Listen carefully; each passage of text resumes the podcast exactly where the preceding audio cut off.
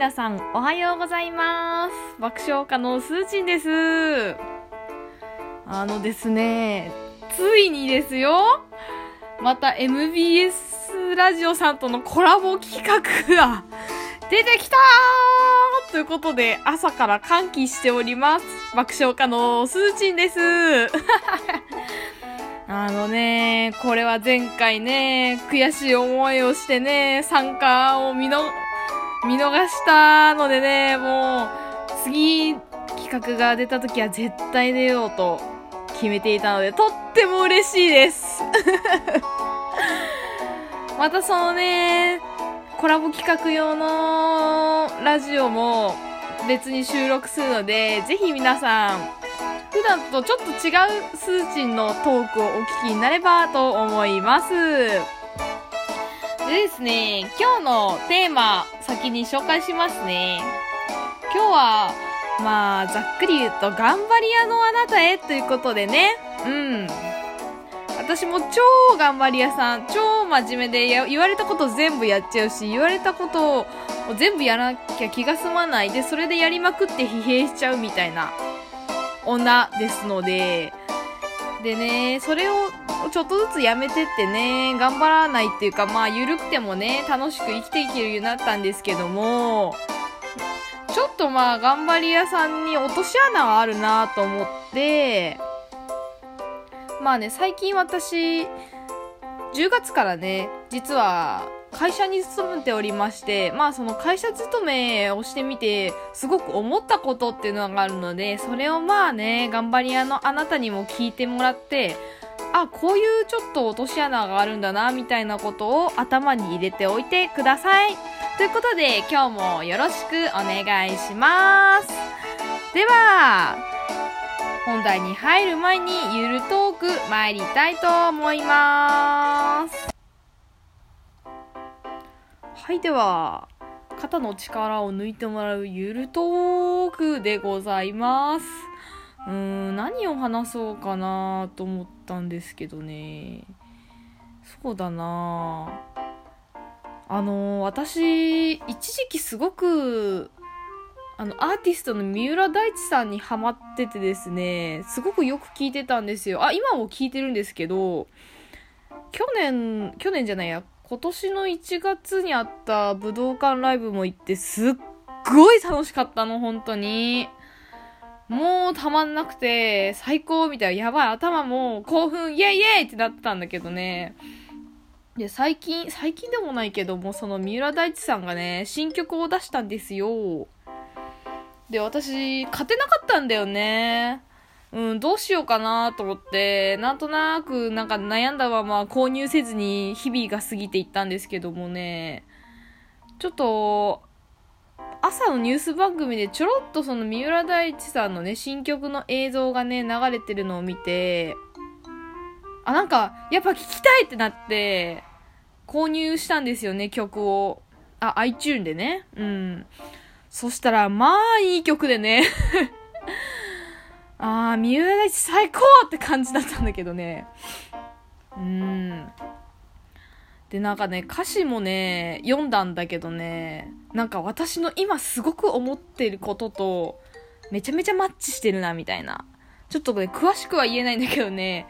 あの、三浦大知さんの Be Myself という曲なので、皆さんなんかネットで検索したりとかするとすぐ出てくると思うし、あと CM でもね、今すごいよく流れてるので、ぜひちょっと聞いてみてください。特に歌詞がとってもとっても素敵なので、うん。ぜひそのね、三浦大知さんの Be Myself 聞いてみてほしいなって 思いました。まあそんなとこかな、最近の通信情報。うん、そうだね。そうそう。だから、その iTune で買ったのもね、まあ朝ニュースで見て背中を押されたわけなんですけれども、やっぱり欲しいって思った時に買うのってすごく大事だなと思って。やっぱり気持ちってすぐ移り変わっちゃうからさ、気まぐれじゃん、人って。とっても。とってもとっても気まぐれだからさ、その一瞬一瞬のね、自分のキャッとか好きっていう気持ちをね、見逃さないであげると、私みたいに素敵な曲に巡り会えたりするかもしれないので、皆さん少しでもいいなと思ったものにはちょっとね、手を伸ばしてみるというのをおすすめします。はい。ということで今日のゆるトークでございました。普段よりちょっと真面目だったかな？ね。では本題に戻りますよ。はい、では本題です。頑張り屋さんのあなたへということでね。そこの頑張り屋さん、そこのあなた、私もです。はい。うーん、そうそう。でね、頑張り屋さんっていうのはね、基本的に、なんて言ったらいいんだろう。やれ、やれと言われたことを全力で取り組んじゃうんですよね。これ、私のブログでも書いたんことですけども、例えばその、学生時代だったら勉強だったり、社会人だったら仕事だったり、こう、差し出されたものにね、120%ぐらいの力で取り組んじゃうのよね。常に全力、常に完璧にみたいな感じでね。で、それでってものすっごく大変なのよ。うん。で、周りの人から見たらおかしいわけよ。もうちょっと手抜いてもいいんじゃね？みたいな。思われるかもしれないんだけどね、頑張り屋さんってその手の抜き方がわかんないの。そう。え、どこまで抜いていいの？なんかもう100か0かみたいなね。そう、100か0かしかできないから、え、どうし、だから手を抜けないの ?80 とか70とかね、60とかができないのよ。もしやったとしてもすごくそわそわしちゃって、え、こんな中途半端な状態でいいのかなと思ってすぐね、100にまた戻っちゃうのよ。うん。だからね、うん、ばん頑張り屋さんっていうのはイコール、まあ、不器用って言ってもいいのかなその自分のね、そのエネルギーの調節がうまくできないっていうか、本当に、私の場合はね、0か100かしかこう、頑張る度を決められないんだけど、まあそういう人多いんじゃないかな。うん。そういう私みたいな人に向けてね、今日一つアドバイスをしたいと思います。冒頭でも言ったんだけどね、私、10月から会社勤めを始めまして、まあこの爆笑家の活動もね、もちろん続けていくんですけれども、まあ会社員とね、その爆笑家同時並行で今ね、だから爆笑家の方を副業という形でね、進めています。あ、もちろんあの、会社には許可取ってるんで大丈夫なんですが、でね、まあ、会社勤めを始めるにあたってね、そう、これ私、このままちゃんと、会社員のお仕事と爆笑家の活動、ブログとかさ、ラジオとか、続けられるのかなって、すっごい心配になったんだよね。だって基本一つのことにしか集中できないから、ぜ、で、会社員と爆笑家の活動だったら、絶対会社員メインになっちゃうじゃん。だって週、週5日8時働かなきゃいけないからさ。で、え、これやばいかもってちょっと思ってたんだけど、これが意外と両立できちゃったのよ。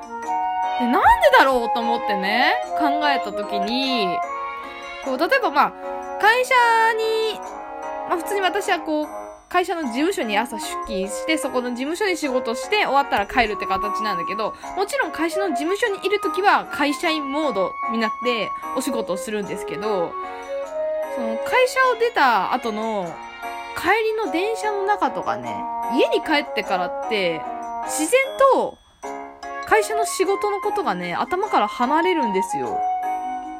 これなんでかっていうと、この爆笑家の活動があるからなんですね。そう。あ、ブログ何書こうかなとか、もうそろそろイラスト更新しようかなとか、あとこれ爆笑家の活動じゃないけど、あ、もうそろそろ小説書きたいなあの、書いて、つ、続きの絵書きたいなとか、すごいいろいろ他のことを考えるんですよ。で、会社員として120%、本当だったら頑張ってしまうところを、その爆笑家の活動のところでね、ちょっとその割合が減るんだよね。もしこの爆笑家の活動をやってなかったら、私は朝が、朝会社行く時も帰り家に帰る時も、下手したら土日までずっと会社のことを考えてしまう。会社の仕事のことをずっと考えてしまうんだけれども、それを強制的にどかして、爆笑家のことを考えるってことでね、結構いい感じにそのメンタルが安定してるのよ。こう、120%で取り組みすぎないってことで、違う活動を入れるってとこがすごくポイントだなと思って、で、二つの活動を同時進行って、器用な人じゃないとできないって思うでしょ私もそう思ったんだけど、実は違ったのよ。不器用そ、何かこう掛け持ちすることによって、そのエネル、自分の持ってるその熱量を分散させるっていうか、違うことを考えるじゃん。会社の時は会社の、会社にいる時は会社のこと考えて、家にいる時は、その爆笑家のブログのこととか考えてって、強制的に会社のことを考えなくなる、そのなんだろう、環境みたいなのを作れることに成功したんですよ。で、このおかげでですね、この2週間、すごい、こう、ば、うまくバランスよく働けてるんですよね。だって、会社勤めて、最初の1ヶ月ぐらいって、もう、慣れるまでに相当時間かかるし、正直めちゃめちゃこうきついじゃないですか。新しい環境に飛び込むって言ってね。でも私結構その会社のことで頭いっぱいにならずに、ここまで2週間やってこれたんで、そう、だからね、不器用な人こそ、何か別の活動を始めるっていうのね、ぜひこれおすすめしたい。うん。これブログにも書いたんでね、ぜひ読んでほしいんだけども、ブログの方だともうちょっと噛み砕いて話してんだけど、こっちだとこう熱量が出ちゃってね、あれなんだけど、そういうことをね、こう皆さんに今日お伝えしたいなと思ってお話しさせていただきました。はい。ということでね、まあ、ちょっと次回予告なんですけれども、次回はちょっとね、番外編ということでね、私のこれからの活動についてちょっといろいろ語らせていただきたいと思いますので、また来週もどうぞよろしくお願いいたします。では、日曜の朝、爆笑家のすーちんがお送りしました。